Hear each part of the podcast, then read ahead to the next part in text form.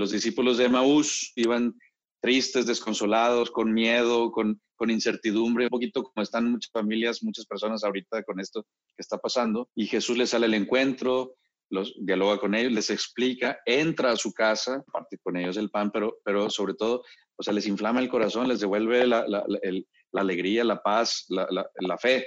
Pues e, esa es la, intención. Lo que quisiéramos es, pensar que las, las, familias actualmente están como los discípulos de Maús en una situación que requiere ser acompañada y que, y queremos entrar a sus casas y llevarlas a Jesús para tener ánimo en esta situación que estamos viviendo, pero, pero no nada más por esto, o sea, siempre.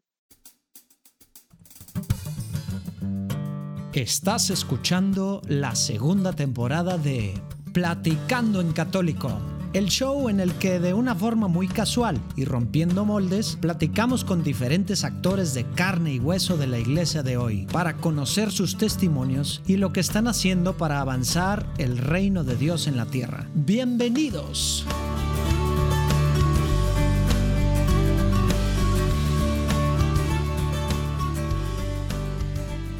Hey, ¿cómo andan? Esperamos que todo muy bien. Bien, pues ahora les traemos el recién grabado podcast del Happy Hour Pascual de Platicando en Católico.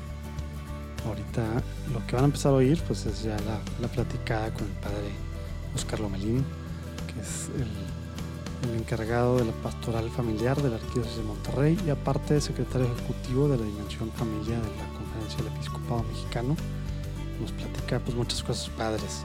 Pero bueno, ya que se unió él, ya llevamos media hora eran 11 personas, estuvieron, además de nosotros, en el pre, la pre grabada, en pre podcast. Y luego una se tuvo que ir y estuvimos 10 en vivo en todo este tema.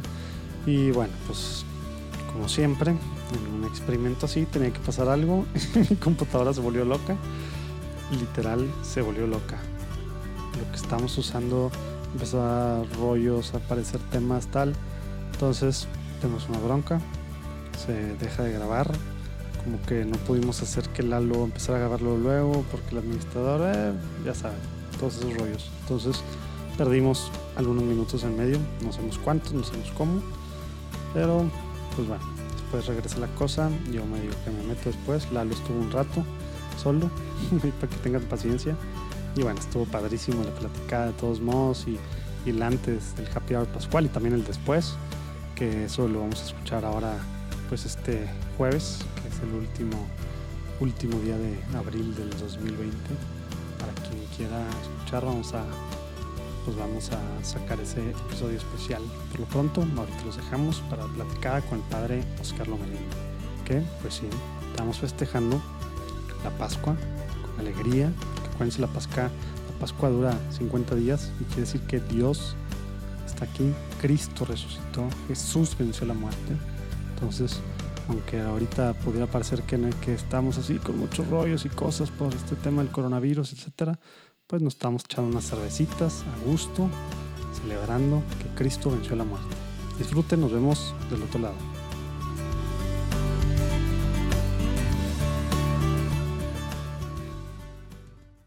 el Padre, el Hijo el Espíritu Santo. Padre bueno, queremos agradecerte este momento de compartir estas experiencias que hemos podido escuchar. Eh, queremos pedirte mucho por la plática que vamos a tener ahorita, ya sea con las personas que nos están escuchando en vivo y los que nos van a escuchar cuando se eh, publique el podcast. Eh, pues que sea tu mensaje, Padre, el que por aquí se transmita, que no seamos nosotros los que estemos dejando nuestras cargas, sino tú quien, quien dé ese mensaje, Padre. Te pedimos mucho por el Padre Oscar y por todas las personas que estén escuchando. Amén. Amén. Santo. Oye, pues bueno, los que están escuchando desde sus casas en algún otro momento que no, que no es en vivo, estamos aquí. Ahorita somos 13 conectados, incluyéndonos al Padre Oscar Lomelín, Lalo y a mí. Entonces tenemos a 10 invitados de la, de la audiencia. Nunca sé cómo decir audio podcast escuchas o como entonces audiencia está raro, pero pues está mejor que podcast escuchas, ¿no? Entonces estamos aquí celebrando la Pascua porque la Pascua dura 50 días y aunque parezca en algunos casos porque estamos enclaustrados, que seguimos así como que en cuaresmo, que nos estamos en medio de tanta incertidumbre y tantas cosas que están pasando allá afuera, enfermedad, muerte, etcétera, Cristo venció. ¿eh? Eso nos tiene que quedar, quedar muy claro y por eso estamos teniendo este happy hour pascual. Eh, algunos de nosotros, espero yo, la mayoría, menos por, por justa razón, Melissa, que nos, que nos acompaña desde Australia, que es, que es en la mañana y está con un café.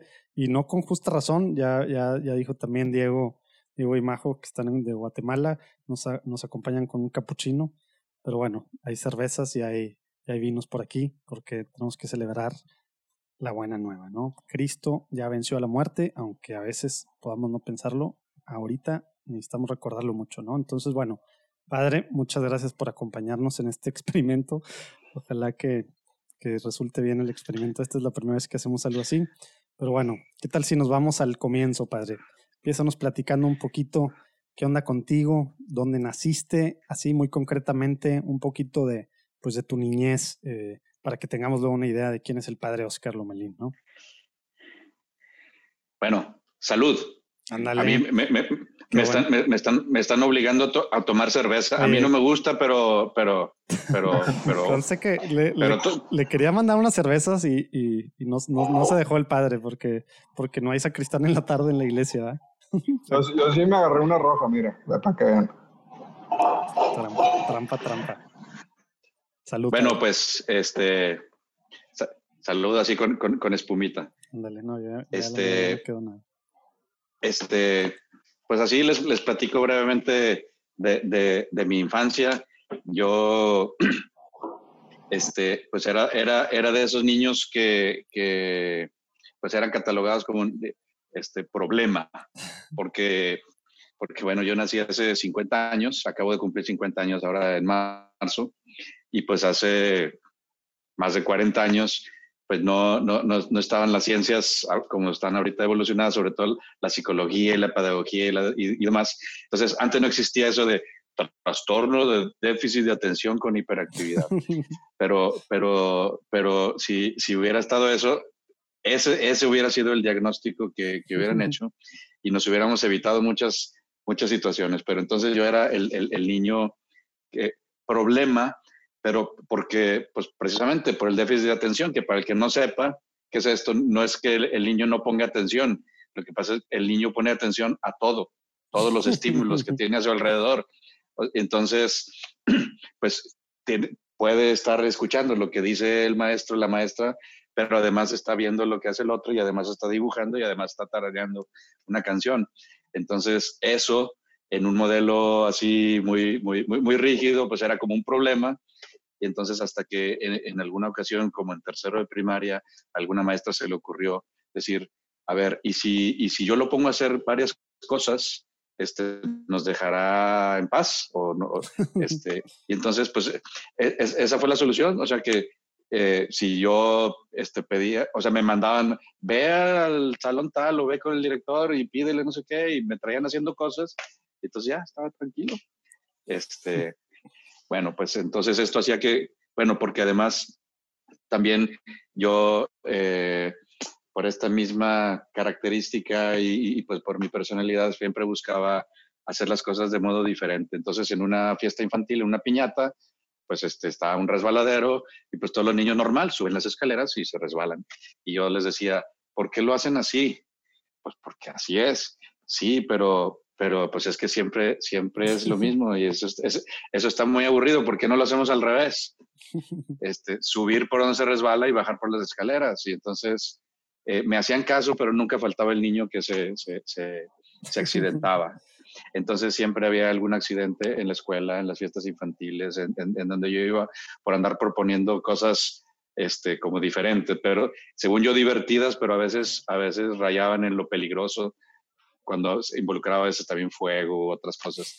A mí nunca me pasó nada, nunca me pasó nada, gracias a Dios, pero, pero siempre me echaban a mí la culpa cuando alguien se accidentaba y, hubo siempre accidentados. Sí, pues era la mala influencia, padre. Era la mala influencia, pero, pero, pero yo, yo decía, yo no tengo la culpa de que ellos no lo sepan hacer, además yo no los obligué. Entonces, pues bueno, mi infancia fue muy divertida, este, pero pues siempre, siempre este, como que con problemas, esos problemas de conducta, pero como les digo, no era tanto que fuera mal portado, sino pues era muy, muy inquieto, muy travieso, muy, muy, pues rompiendo esquemas y paradigmas y pues un poquito también como, como las, las, como retando la autoridad, pero no, no en mal plan, sino pues porque hacía preguntas, porque, porque pues era inquieto. Entonces... Oye, pues, padre, ¿no nos dijiste dónde naciste? ¿Eres regio? Ah, bueno, pues yo, yo nací en, el, en la misma ciudad que la Virgen María eligió para posar sus pies en nuestra tierra. Es decir, ya perdiste el, perdiste el acento.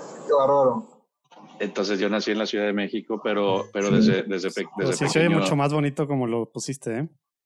Sí. No, pues antes, antes de que me antes de que me dijeran alguna cosa, entonces, por si tienen algún problema, pues el mismo lugar donde la Virgen María decidió este, posar sus pies y, aparecerse, igual yo. entonces, entonces, yo nací allá, pero, pero desde, desde niño, pues eh, vivo aquí en Monterrey. Entonces, pues en realidad, en realidad, pues soy mucho más regio que, que chilango, aunque no reniego del de, de, lugar al que nací. Y, y, bueno, pues, este, pues más o menos, hacía grandes rasgos. Oye, este, ¿y, ¿y Dios tenía algo que ver en, tu familia, padre? Digo, no, no platicaste si tenías hermanos o no, cómo estaba, pero, pero estabas en una escuela pues, pública o privada, no católica, y Dios no estaba parte de, o sí eran, estaban movimientos, ¿cómo estaba la cosa? Bueno, eh, pues entonces me, tengo que meter más en Honduras. Tantito, tantito. Tantito. Este, mis papás se, eh, se divorciaron cuando yo tenía un año. Entonces, pues mi hermana, que es cuatro años más grande que yo, aunque ella se enoja siempre que digo que es mayor que yo porque dice que qué necesidad de, andar diciendo eso, pero pues este, mi, hermana y yo nos quedamos a vivir con mi mamá en la Ciudad de México. Mi papá eh, estuvo un tiempo viviendo solo y por trabajo se vino a vivir a Monterrey. Él eh, se volvió a casar y, tuvo otros dos hijos. Y entonces, pues, eh, pues bueno, entonces mi infancia la, la pasé junto con mi hermana, con mi mamá. Entonces, pues mi mamá tenía que trabajar. Entonces, pues nosotros, pues entre solos y entre con mis abuelos, o sea, sus, los papás de ella. Pero no, durante mi infancia, o sea, el tema de Dios ah, totalmente o prácticamente cero. O sea, sí me bautizaron, sí me confirmaron, sí me mandaron al catecismo, hice la primera comunión, pero la catequista me decía, y lo recuerdo muy bien, un día antes de mi primera comunión me decía, estoy más emocionada yo que, que tú y tú eres el que vas a hacer la primera comunión pero pues es que no, no, era, no era algo que, o sea, el tema de Dios no estaba presente en mi familia, sin embargo yo, pues andaba yo solo, me iba yo solo a la escuela, andaba siempre solo. Recuerdo que en muchas ocasiones pasaba por una iglesia y, entraba, entraba a los templos porque me llamaba la atención, o sea, para mí era un misterio ver, o sea, ¿qué hace esa gente allá adentro? Y luego veía que, que de repente todos se paraban al mismo tiempo, se sentaban, se hincaban, que un viejito estaba al frente diciendo algo que no se le entendía este, y, todos contestaban. Entonces yo me metía y para observar quién dirigía eso, o sea, quién, quién, le decía a la gente en qué momento se paraban. Entonces, y no lograba yo como sorprender al, que, al que dirigía. Entonces me quedaba un rato tratando de, de, observarlo. Entonces, como que de alguna manera sí, sí, me, me, me, sentía atraído a entrar a la, iglesia, pero un tanto así como por curiosidad. Hasta que, pues bueno, en, terminando la primaria, fue que pues me vine a Monterrey a vivir con mi papá. Realmente me, salí de mi casa. Este, fue un acto así como de, de, rebeldía porque mi mamá siempre nos amenazaba, si te portas mal te mando con tu papá. Y siempre era, no, algo así como el Rey León cuando con las hienas decían el nombre de Mufasa y todas las hienas temblaban, entonces era, te mando con tu papá, no, te mando con tu papá si te portas mal, hasta que yo un día dije, este, ya no, ya no, ya no me amenaces con eso porque un día yo me voy a ir. Y entonces, porque pues ya era demasiado, y, un, día, y un día me fui, o sea, me vine para acá. Y, y pues resulta que mi papá con la persona que se casó, pues eh, que, ella, ella, ella nunca había estado casada, este, pues una persona muy de iglesia, muy de Dios, y pues eh, así pues transformó a mi papá.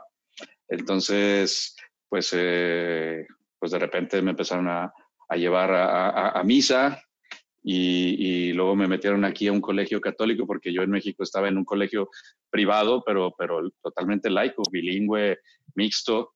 Y luego pues, aquí me meten a un colegio de puros hombres, de religiosos, de lasallistas. Y yo decía, qué raros estos, se rezan. Y, este, eh, pues fue un choque así importante. Mm. Este, pues yo seguía siendo esa persona inquieta y pues además en la adolescencia pues un poco rebelde hasta que un día mi papá acude con, con el párroco que, o de, la iglesia, de la parroquia a la, que asistíamos, a la que pertenecíamos, y le dice, padre, pues usted sabe cuál es mi situación familiar, pues eh, sabe que pues mi hijo ya se vino a vivir con nosotros, pero pues yo no, yo ya, yo ya no sé qué hacer con él porque pues, o sea, no, no, lo, no, lo, no lo controlo, no lo, no lo, no lo, pues, pues no sé qué hacer con él. ¿Usted me puede ayudar en algo? Y el padre, el padre le dijo, pues tráigamelo a ver, a ver qué lo ponemos a hacer aquí. Entonces, pues eh, me empezó a encargar cosas, al grado que a los 14 años, pues estaba yo, era el, coordinador general de la Kermés de la parroquia y, y o sea, en poco tiempo empecé yo a participar ahí con, con toda la raza en los grupos y demás. Eh, y en poco tiempo de repente ya, estaba, ya iba yo a misa todos los días y rezaba el rosario y demás. Claro que al principio me puse yo a solas a, a, a estudiar qué es lo que se qué es lo que se contesta en misa. Ahí, ahí para mí se reveló el misterio de la infancia, ¿verdad? Ya supe cómo, cómo es que la gente sabe qué contestar y en qué momento pararse y sentarse. Entonces... Estaban buenas las kermeses, eh, sí quedaban bien o más o menos. Disculp, discúlpame, pero eran las mejores kermeses de ese tiempo. En del norte del país. Te estoy hablando de la parroquia del Rosario, en la colonia Roma. Sí. Este, el párroco era el padre Loncho, el padre mm. Alonso Garza. Este, actual obispo de Piedras Negras. Actual obispo de Piedras Negras. Y que entonces, pues bueno, pasó el tiempo, pues este, viví un proceso así muy, muy intenso de, pues, de participación en la vida de la comunidad y al rato andaba yo formando grupos y, todo. Y pues después de algunos años, pues entré al, seminario, este, después pues me, ordené sacerdote y, y, el tal padre Loncho, pues me seguía encargando cosas. Aquí, él, él, todavía era sacerdote aquí en Monterrey y me empezaba a encargar cosas, pues luego lo hacen obispo de Piedras Negras y hace cuatro años lo eligen, de, parte de todos los obispos, lo eligen este, para encargarse del área de familia, la dimensión familia de la conferencia del episcopado. Estás y un obispo demasiado, ¿eh, padre? Y, un obispo responsable de una dimensión eh, le pide a un sacerdote que sea su secretario ejecutivo. Entonces, como yo estoy en la pastoral familiar aquí en Monterrey, pues me pidió que yo trabaje con él en esto de la familia. Es decir, que más de 30 años después, él sigue con eso de tráigamelo y a ver qué lo ponemos a hacer aquí. Bien comprometido, dice. Oye, pues dijo, este no se puede quedar quieto. no, se, puede quedar quieto, ¿eh? Pues total, vamos a sí, como, como, que no se puede quedar quieto, entonces, pues toda mi vida, desde los 13 años hasta la fecha, se la ha pasado como encargándome cosas y entonces, este, pues bueno. Oigan, interrumpo rápidamente la platicada del Happy Hour Pascual Platicando en Católico para invitarlos este 13, 14, 15 y 16 de mayo al primer simposio católico virtual. Si se meten a católicovirtual.com pueden ver, ahí están apuntando conferencistas padrísimos de todas partes de Latinoamérica, de Estados Unidos y de España. La idea van a ser como 60, a lo mejor más conferencistas se pueden meter completamente gratis estos cuatro días que les digo. Desde ahorita si van a católicovirtual.com, ahí pueden hacerlo. Y pues aparte son conferencias padres, atractivas de alrededor de 20 minutos. También algunos diálogos y algunos paneles virtuales. Hay arzobispos, hay directores, fundadores de, de organizaciones católicas importantes, autores, conferencistas, gente muy reconocida, los católicos muy reconocidos del de habla hispana, padrísimo. Va a estar otro rollo. Espero ahí que se metan desde ahorita a católicovirtual.com. Acuérdense, gratis, sean de alta. Ahí nada más ponen sus datos y ya pueden tener acceso a las conferencias estos cuatro días de mayo. Es momento de hacer iglesia, de unirnos, sí, estamos en nuestras casas y demás, pero es momento de que como católicos podamos salir, salir en el sentido virtual, digital, que tanto tenemos que hacerlo, y también es momento de unirnos, de hacer iglesia. Estas cosas que pasan, terribles, que tienen mucha muerte y cosas, pues también tienen cosas buenas, ¿no? Y están pasando cosas padrísimas también, que nos estamos uniendo como nunca y haciendo otras cosas que la idea es que se queden, ¿no? Entonces, Simposio Católico Virtual en católicovirtual.com y pues pásenlo a sus conocidos, amigos, etcétera, etcétera. Ahora sí, regreso al episodio. Oye, y a ver, estabas tú con estos temas de conducta que pues eras el niño, pues a lo mejor no problemático, pero el niño inquieto que causaba que otros se metieran en problemas, lo dijiste muy claro, que no eras tú, eres los demás.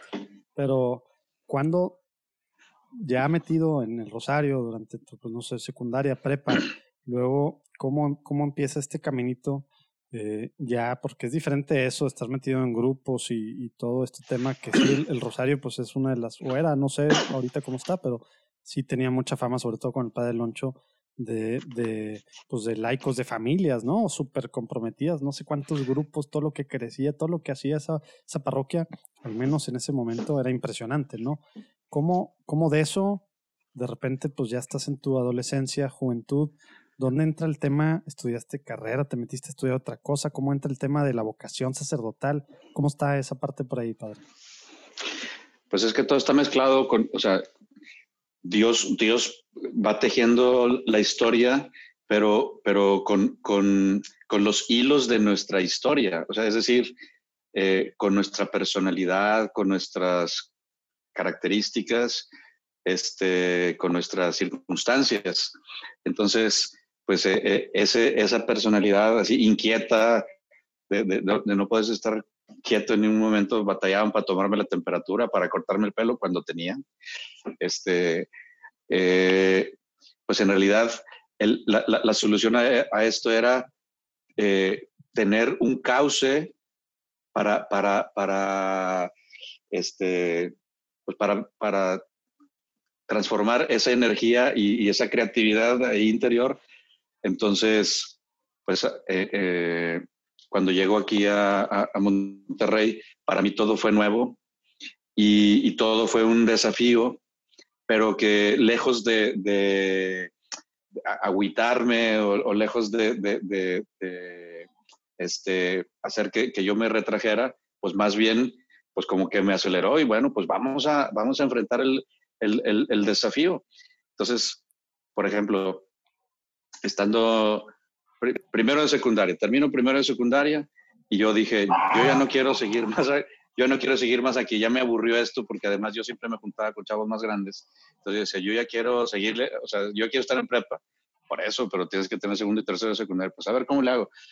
Mi papá pues así como fue a hablar con el padre Loncho, pues fue a hablar con el, el, hermano, el director del colegio, ayúdeme con este chavo para que se tranquilice y entonces entre los dos, pues hacer un, un convenio conmigo. A ver, este, échale, a ver, eh, haz el segundo de secundaria y, y, y, pero échale ganas y, mm, claro, en el primero me había ido muy bien, pero este, haz el segundo de secundaria y al terminar platicamos.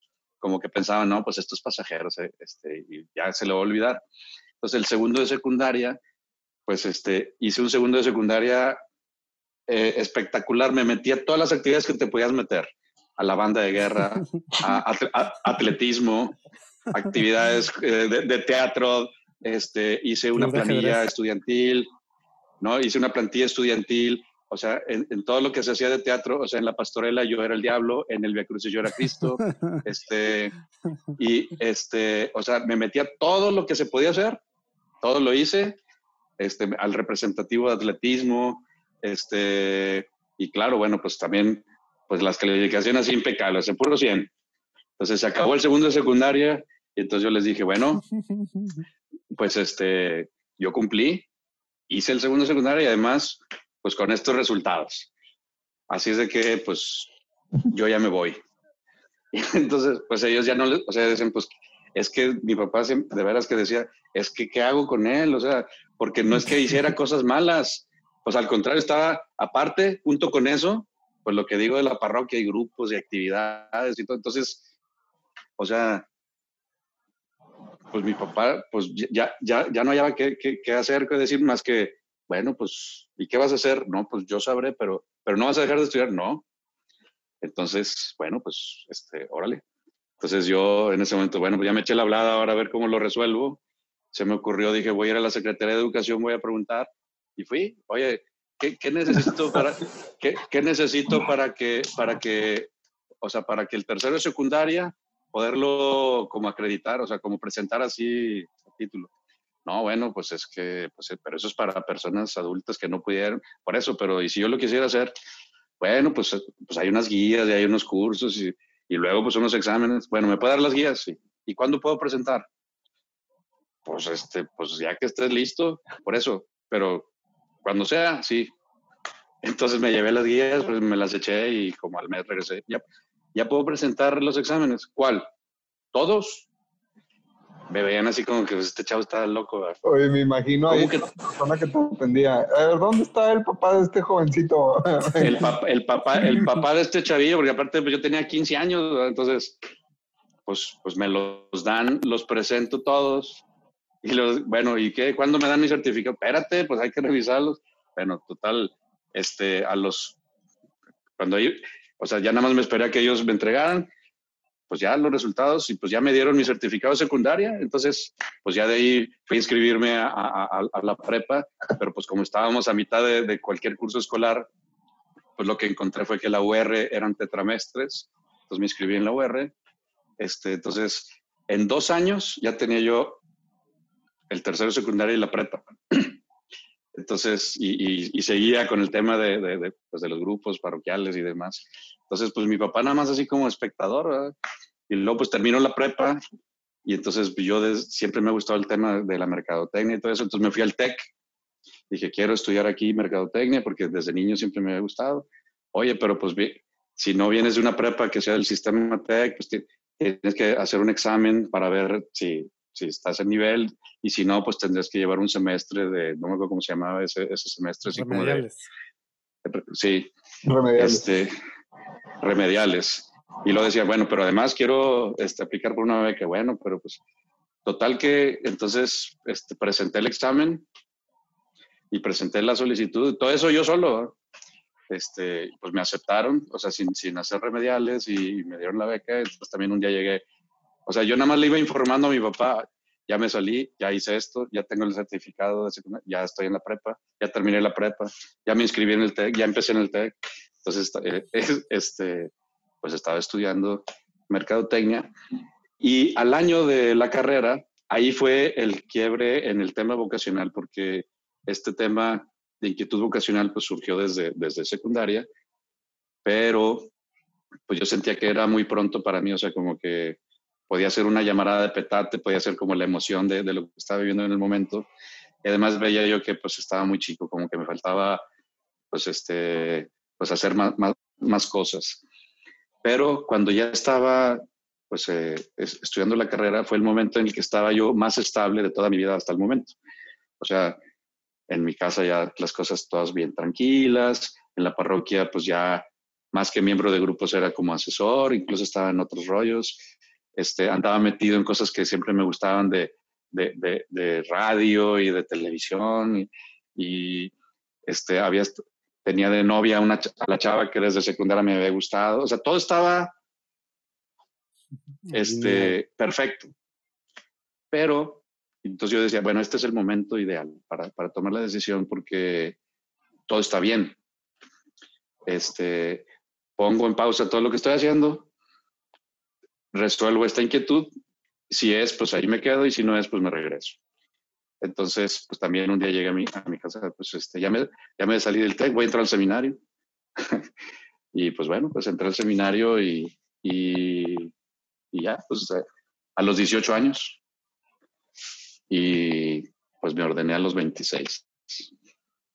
O sea, de, de plano así, de repente Después de traer la de secundaria. Ir a, la, oficina a preguntar que, por qué tardaba tanto y cómo lo podías hacer para adelantarlo, o ahí no, no se dejaron. No, en el, en el seminario, en el seminario fue curioso porque entramos juntos, un amigo mío y yo, también de ahí de la parroquia. Él también estaba en el TEC, él iba más adelante que yo, porque es, un poco más grande que yo.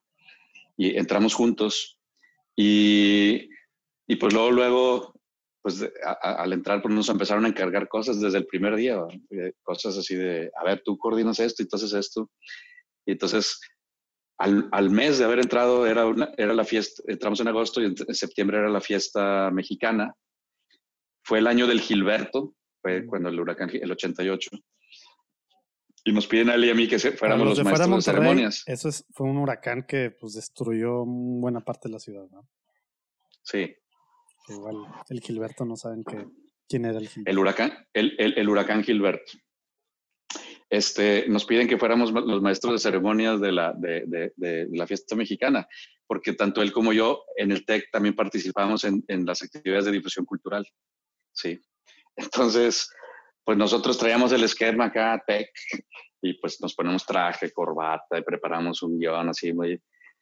Pero pues en el seminario, o sea, pues es, es, otra onda en el seminario, salimos, salimos y pues nada más no nos aventaron tomates y huevos porque pues no, no, no los tenían a la mano, pero, pero fue, fue así, pues este, terrible. Y luego en diciembre o en noviembre, por, por ahí de octubre me piden que yo este, coordine y dirija ahí la, pastorela. entonces, pues yo pensando, bueno, pues con mis contactos ahí en difusión cultural y consigo escenografía y vestuario y maquillaje y no, no, no, no. A ver, la escenografía, aquí tienes un rollo de papel revolución, papel craft, este, y con esto hace la escenografía y el vestuario, pues aquí hay unas cosas viejas y, yo, pero no nos va a costar, yo lo consigo, no importa, no importa, eh, lo vas a hacer con esto. Y, yo me acuerdo que como que me enojaba, decía, pero es que, este, qué mediocridad, o sea, qué, qué, qué, qué cortos de visión. Hiciste de muchos amigos este ese primer año, entonces, en el seminario. No, no, claro. entonces, pero, pero los padres, el padre, el padre coordinador me decía que fue una de las grandes enseñanzas que tuve, o sea, es, no todo lo bueno es conveniente. O sea, lo que tú estás proponiendo es bueno, pero no es conveniente porque eh, hacer la pastorela no, no, se trata simplemente de que salga bien, tiene que ver también con que hacer participar a todos y al que es más tímido, pues que, se desenvuelva y que, o sea, tiene que ver con otros elementos formativos, ¿sí? Y aunque la escenografía no esté tan bonita como la que tú puedas conseguir, pero va a ser formativo el que todos participen, etcétera. Entonces, ese, ese, esa parte de no todo lo bueno es conveniente, eh, como, digo, fue una de las grandes enseñanzas que, que, tuve, que me costó trabajo cambiar el, el, el, el, chip, pero que, que realmente, pues para mí, esos ocho años que, que, pasé en el seminario fueron extraordinarios, o sea, me la pasé muy bien, aprendí mucho, eh, fui muy feliz y, y, y, y, realmente nunca tuve a lo largo de ese tiempo ninguna, ninguna crisis vocacional de repente hasta yo me, sentía como cuestionado porque veía muchos compañeros y que en algún momento entraban en crisis vocacional y será, no será.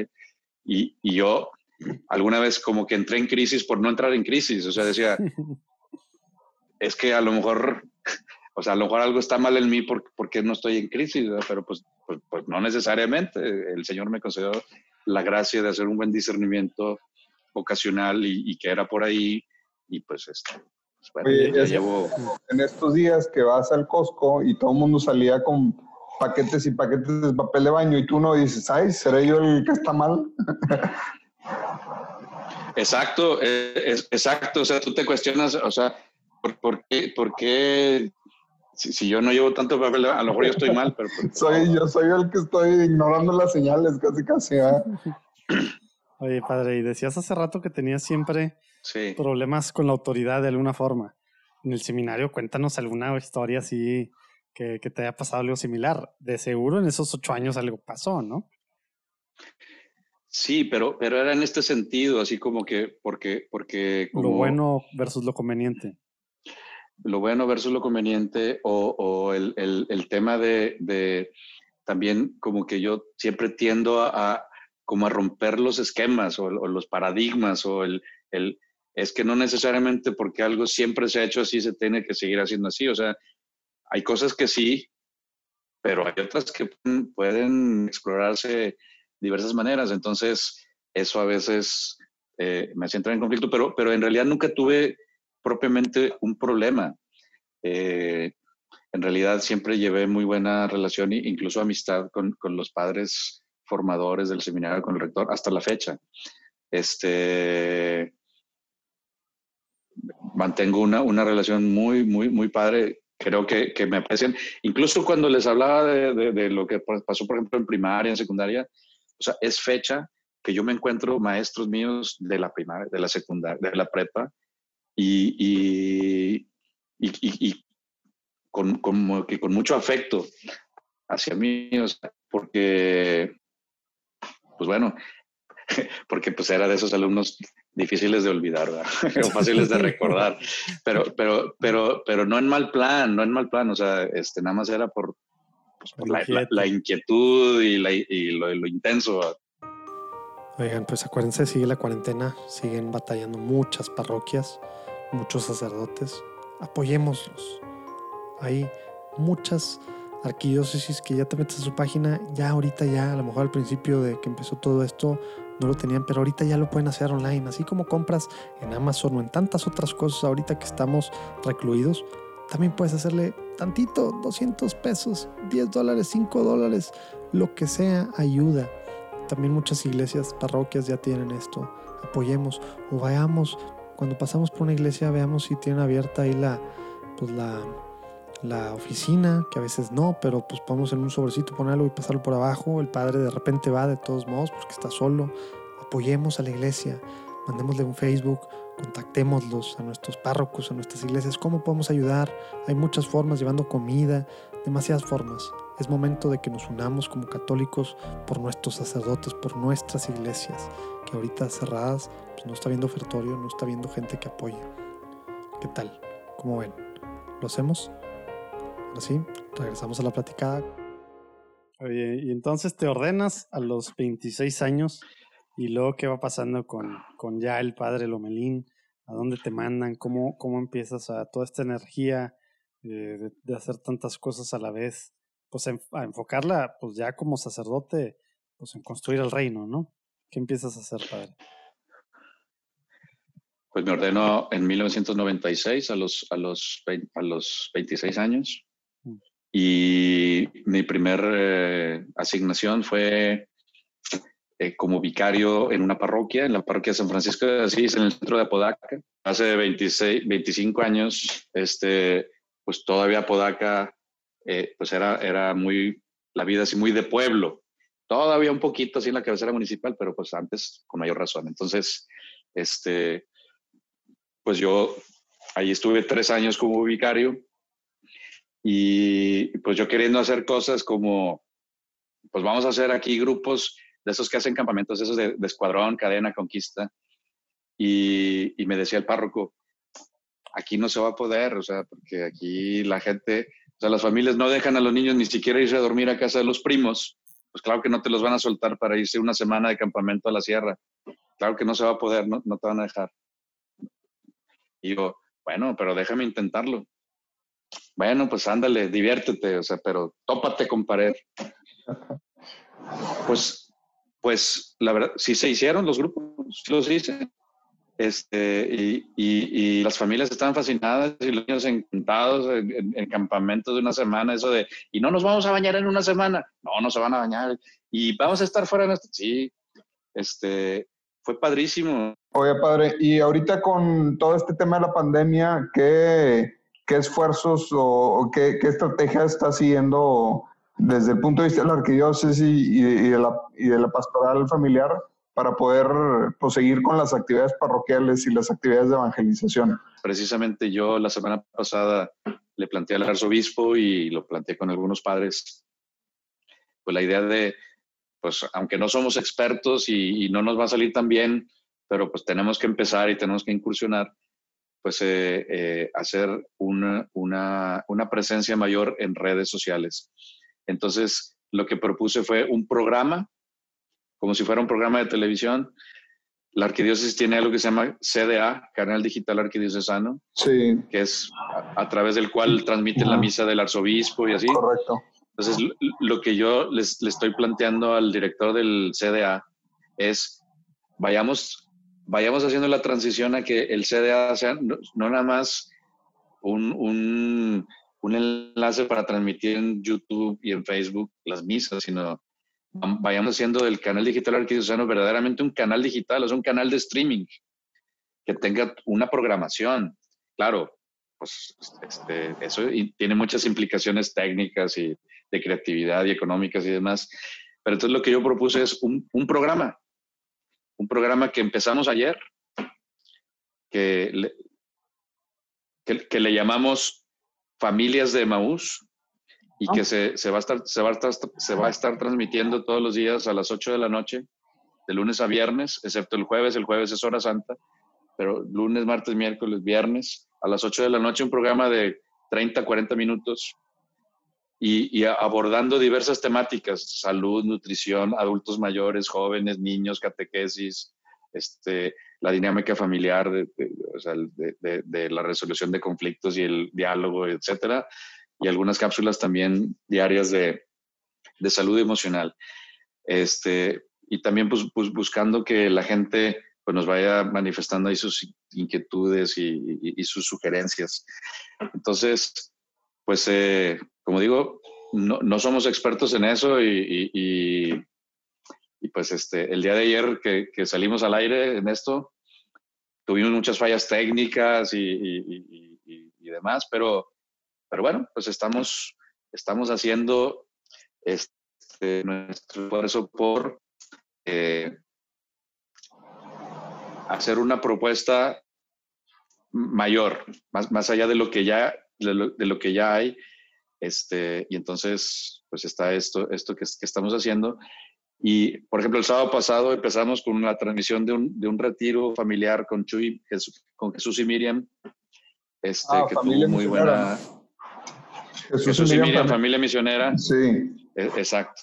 Este, hicimos una transmisión de, de, personas que queremos entrevistar. Ahí, ahí nos lo saludas. Bueno, claro. Hicimos una transmisión con ellos de dos horas, un mini retiro así para familias que tuvo muy buena respuesta. Y bueno, pues estamos tratando de, de, de hacer esto, para lo cual, bueno, pues se, se aceptan sugerencias, aportaciones, colaboraciones para que esto pues nos, nos, salga mejor. Pero pues es algo que, que creo que, que, tenemos que hacer y que había que empezar y ya empezamos. Sí, fue esto pues fue un empujón que pues va a ayudar a que, a que de alguna manera evolucione también en este sentido nuestra iglesia, ¿no? Yo creo que mi punto de vista, que digo, no es que sea el, el, aquí lo importante y el valioso, pero sí me gustaría decir, yo siento que es inevitable que ahorita se dupliquen miles de esfuerzos para tratar de reaccionar, porque no estaba esto organizado antes. Ahorita va a haber una multiplicación de, esfuerzos similares para poder llegar más a la gente y eventualmente se va a ir tamizando, se van a ir uniendo esfuerzos y se va a ir consolidando y yo creo que vienen tiempos muy interesantes de ver cómo va a ir evolucionando esto y cómo se puede ir eh, generando esta nueva estructura de la iglesia virtual, si le podemos llamar de esa manera. ¿sí? el canal arquidiocesano, yo, yo me acuerdo, pues ahí empecé, eh, cuando empezó todo esto, eh, vi por ahí un par de misas el domingo con mi familia, con mis hijos, mi esposa, y luego eh, hubo ahí por recomendación de esta misa de niños para verla con mis hijos, y luego, pero como que todo se, se nota que es ahorita con esfuerzos independientes, y, y algunos tienen yo creo que sus cosas buenas y sus áreas de oportunidad, pero todo eso yo siento que va a ir convergiendo en algo, en un esfuerzo mucho más eh, coordinado entre todas las áreas, porque también no nada más es la misa, también es ver cómo las diferentes pastorales se van a ir eh, pues también coordinando eh, las diferentes actividades parroquiales, los grupos que había, ya sea de matrimonios o de jóvenes y etcétera, pues que puedan seguir teniendo sus actividades, sus encuentros, círculos de estudio, etcétera, pues se viene un reto muy interesante y pues épocas también, yo creo que de creatividad. Así que pues eh, sacerdotes y laicos creativos como usted, Padre Lomelín, pues ahorita no, no están de más, ¿verdad? Pues yo para este proyecto involucré a los responsables de varias pastorales de la diócesis, la pastoral juvenil, la pastoral catequética, la pastoral social, la pastoral del adulto mayor, la pastoral de la salud, la pastoral de la educación y pues yo mismo de la, de la pastoral familiar. Entonces, pues es un, es, es, es un, un, intento de, de, de, dar una respuesta y yo les he dicho a los padres que, que más allá de, una vez que pase este, este, tema de contingencia, es algo que tendrá que continuar, porque aunque, aunque se reanuden las reuniones presenciales, pues eh, tenemos que entender que el mundo ya es otro y que, y que no podemos no estar presentes en, en los medios alternativos como el podcast, como eh, las redes sociales, como los canales de streaming. Y, y, tenemos que, ofrecer contenidos de calidad, este, que sean de, interés, que, aporten algo este, incluso les decía a los padres, pues poco a poco yo los invito a que pues, eh, ustedes vayan generando su propio programa y, por ejemplo, les decía a Jesús y miren, pues ustedes, porque les gustó mucho haber participado en esta transmisión del sábado, pues vayan pensando en hacer este, un programa de, de ustedes, etcétera. Entonces, pues bueno, hay, este es un tema al que hay que entrarle. Padre. Y, eh, padre, entonces, si queremos eh, ver, bueno, supongo que el programa, no sé si se, transmitió, se transmitió en vivo y luego, o se editó y luego se transmitió, pero podemos verlo en dónde, si uno lo quiere buscar. Se, se transmitió en vivo, pero pues queda registrado ahí en, en YouTube. O sea, si, tú, en YouTube, si tú en YouTube buscas CDA, te, te, te aparece. El canal diocesano. Digital Arquidiocesano. Exactamente, sí. Y el programa se llama Familias de Emaús. Familias de Emaús. Perfecto. Como quiera vamos a poner los, eh, links abajo, donde estén escuchando, vamos a poner ahí el link del canal digital arquidiocesano y en particular de este programa debutante de Familias de Maús. Felicidades, enhorabuena. Pues, familias de Maús porque Gracias, porque familias de Emaús, ¿por qué? Porque, porque los discípulos de Emaús, pues iban, ya iban a, a, Emaús, iban tristes, desconsolados, con miedo, con, con incertidumbre, un poquito como están muchas familias, muchas personas ahorita con esto que está pasando. Y Jesús les sale al encuentro, los dialoga con ellos, les explica, entra a su casa, este, y pues bueno, parte con ellos el pan, pero, pero sobre todo, o sea, les inflama el corazón, les devuelve la, la, la alegría, la paz, la, fe.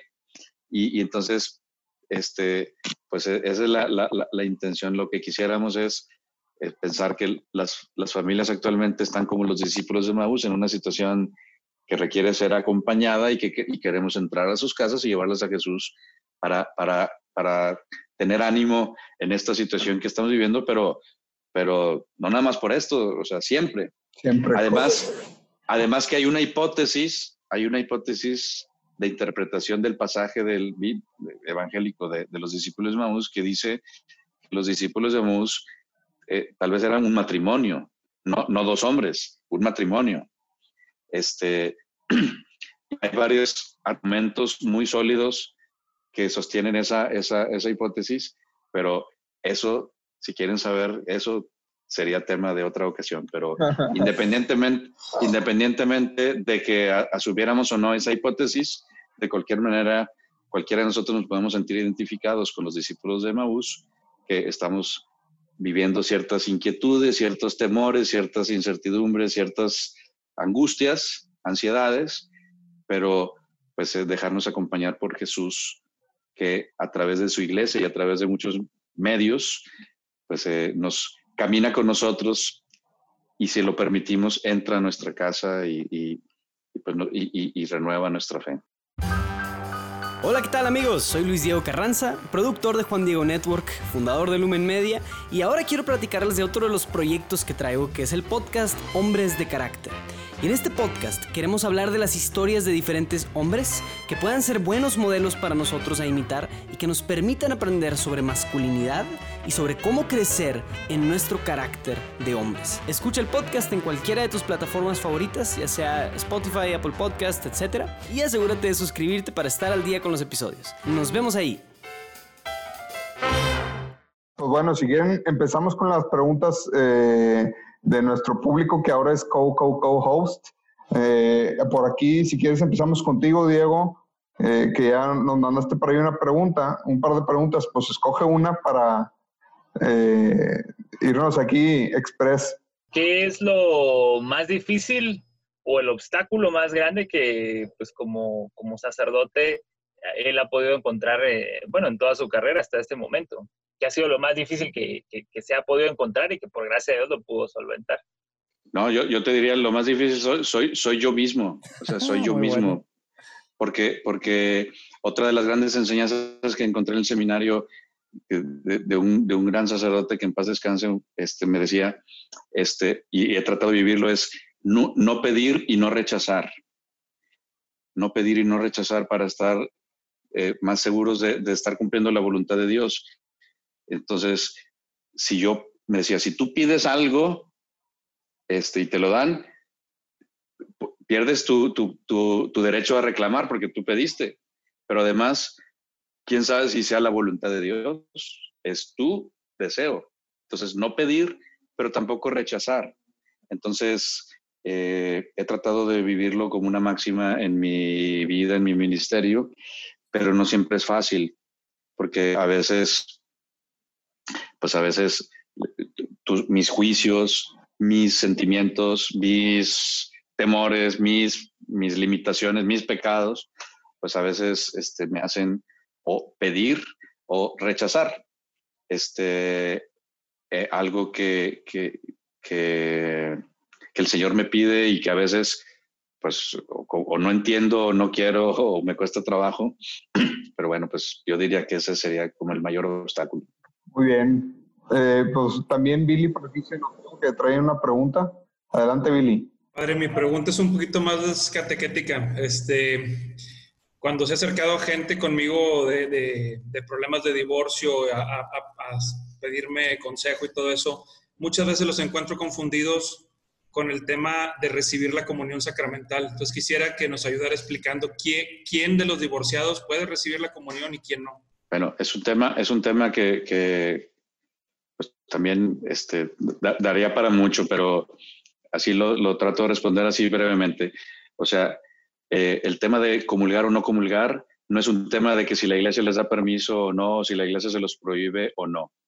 El tema es que una persona, eh, cuando celebra el sacramento del matrimonio, establece una unión indivisible y que que si verdaderamente el matrimonio fue celebrado válidamente, ese, ese vínculo permanece hasta que la muerte eh, lo disuelva por la muerte de alguno de los dos. Hay muchas ocasiones en que el matrimonio no fue celebrado válidamente, pero este es un tema muy complejo y muy largo. Eh, este, pero entonces, el simple hecho de estar separado o divorciado no constituye por sí solo un impedimento para comulgar, sino pues la propia conciencia como cualquier persona, ¿sí? El, el, el, tema es cuando hay una nueva relación, este, porque pues si el matrimonio que celebró fue válidamente celebrado y por lo tanto el vínculo es indisoluble, pues entonces establecer una nueva relación, pues es, es este, pues no es compatible con ese vínculo matrimonial. Pero pues también aquí entramos a, un tema, pues de que entonces Ah, entonces están excomulgados, pues no están excomulgados. Ah, entonces Dios ya no los quiere o no les da su gracia. Pues la gracia, la gracia de Dios se derrama, Él la derrama sobre quien quiere y, y solo Él conoce los corazones de, las personas. Yo les comenté la experiencia mía personal, mis papás divorciados, entonces mi papá se vuelve a casar, mi, papá pues era un divorciado, vuelto a casar, después mi mamá falleció, ellos celebraron después el sacramento del matrimonio pero pues es, gracias a ellos, a ese matrimonio de divorciados vueltos a casar, que yo conocí a Dios. Entonces, pero bueno, espero haber contestado la... La gracia de Dios. Muy bien. Oye, vamos con la última pregunta. Está aquí Lorenzo. Eh, tiene una pregunta. Adelante, Lorenzo. ¿Qué opciones tiene la comunidad para dar a sus sacerdotes un, regalo especial? Me refiero cuando un regalo especial, ustedes dan mucho por nosotros, pero eh, he observado en muchos de los, de los eh, eh, podcasts que hay, por ejemplo, retiros para sacerdotes. Me preocupo mucho por los sacerdotes que tenemos de muchos países aquí en Estados Unidos y que ellos llevan tanta carga como la lleva usted y como todos los sacerdotes. ¿Y qué opción sería la más, la más indicada que usted nos podría dar como tip. lo que tú dices es cómo podemos, como laicos, apoyar a nuestros sacerdotes concretamente, ¿verdad? exactamente. Que a lo mejor si nos puedes decir dos, tres cositas así muy sencillas, concretas, padre, serían muy buenas. Por ejemplo, eh, ¿les, suena la marca Tesla? No, no es cierto. no, no, este, lo, principal, lo principal es orar mucho por nosotros, eso, eso, eso tiene que, estar constantemente. La otra cosa es también el afecto, el afecto, o sea, estar cercanos a, sus sacerdotes, eh, eh, así en, el plano humano, o sea, desde, oye, hice este de amigos, o sea, hice, este pastel y me acordé de ti y te lo traje, oye, este, ya comiste, ya cenaste, eh, oye, este, pues no sé, tener, o sea, el, afecto humano es, es, importante. Y también el, el, hablarles con la verdad. A veces estamos muy acostumbrados a que todo el mundo nos diga, sí, padre, sí, padre, lo que usted diga, padre.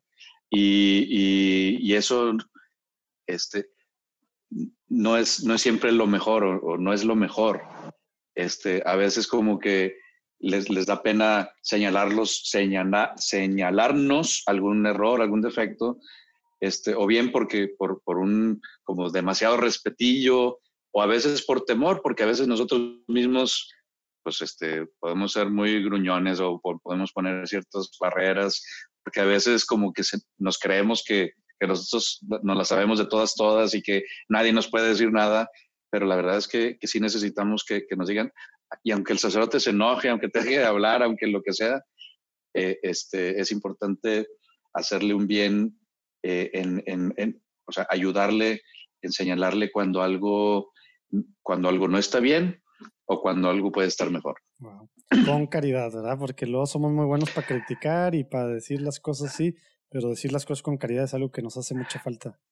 No, claro, con, con caridad, con caridad, por supuesto, pero eso para todos, pero, pero, pero, pero que no les dé miedo, o sea, eh, es, es, un derecho y, yo digo que también una obligación de parte, de parte de ustedes hacernos ver a nosotros cuando algo no está bien. Como que este clericalismo mal entendido de repente, ¿verdad? Porque pues, caemos en que todo lo que el padrecito diga cuando el padre no es psicólogo, doctor, eh, no es empresario, no es todo, ¿verdad? Entonces, claro que pues es una persona que puede tomar consejos, padrísimo.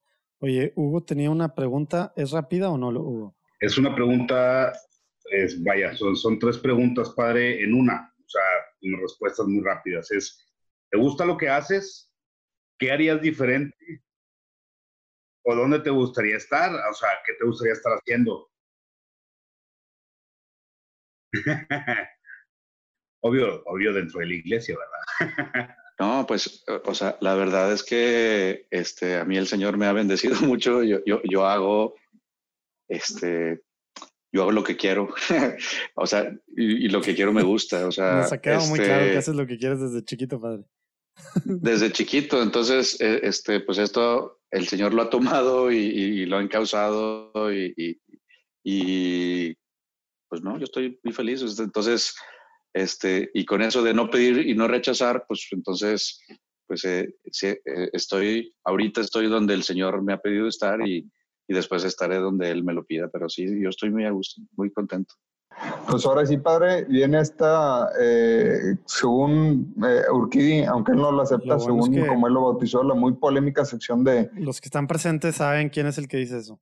Hoy vamos por el récord doble. Hoy, hoy tenemos la, la, oportunidad de romper dos veces el récord, respetando tus horarios y tus compromisos en, en tu chamba, que es tu vocación, padre. Vamos a apoyarte juntos en no hacer preguntas sobre la respuesta y sobre la respuesta. Entonces, vamos, son unas preguntas para que... Le pongo yo mute a Lalo, no te preocupes, padre. Para que, para que contestes lo primero que se te venga a la mente y así en concreto, ¿va? Va.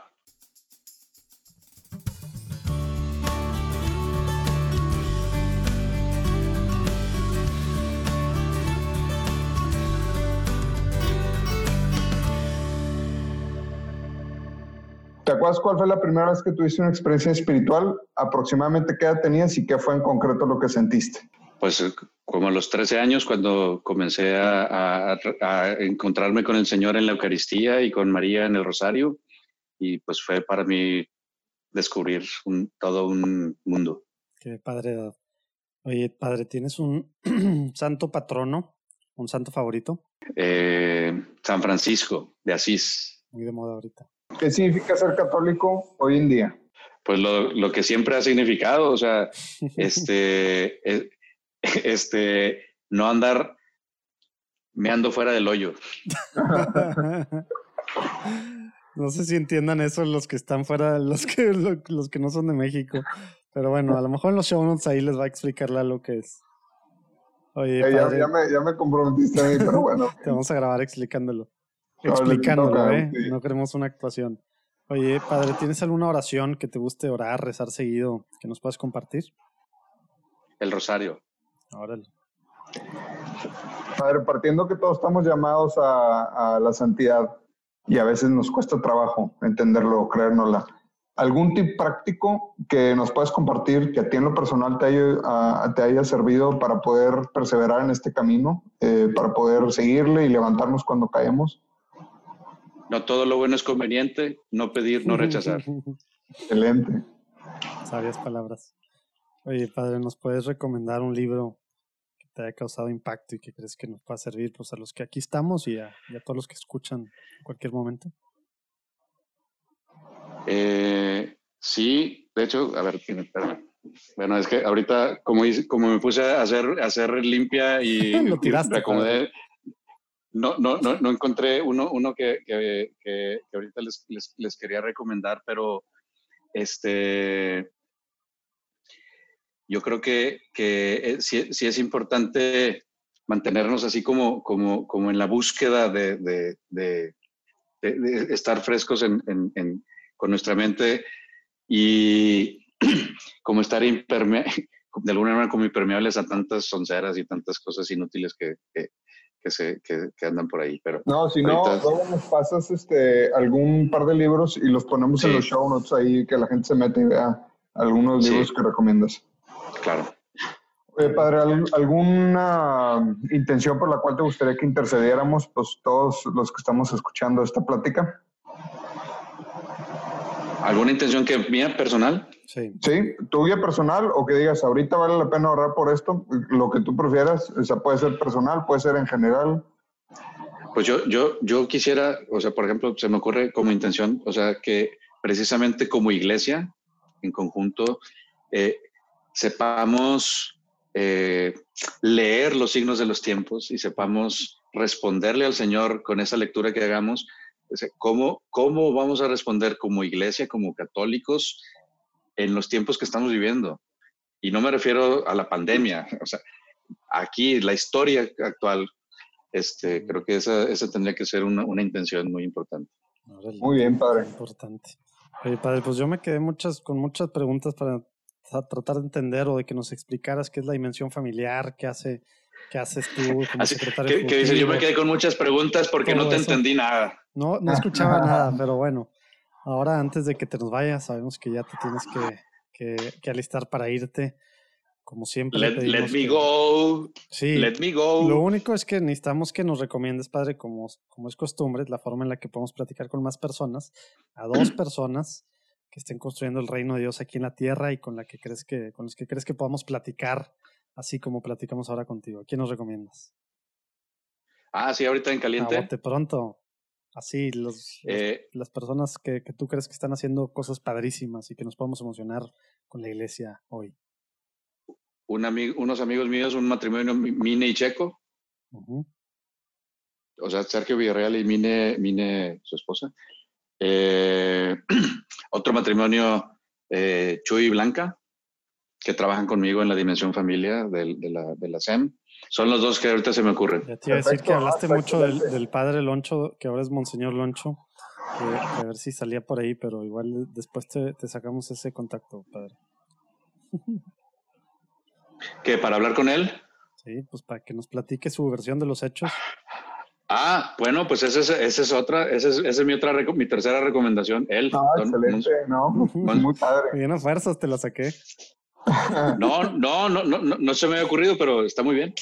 Padre, que te vaya muy bien, te mandamos este, muchos buenos deseos, que Dios te bendiga en todos los proyectos que traes y en particular este gran proyecto que ahorita andan comenzando y que sabemos que ya el tiempo apremia y te nos tienes que ir. Así que adelante, te agradecemos mucho tu tiempo, muchas gracias por abrirte, por platicarnos todo esto.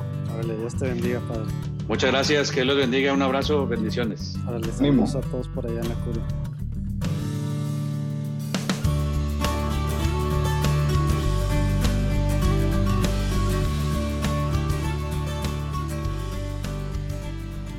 la platicada con el padre Oscar Lomelín. Lástima que estuvo medio carrereada, pero bueno, tuvo padre la cosa.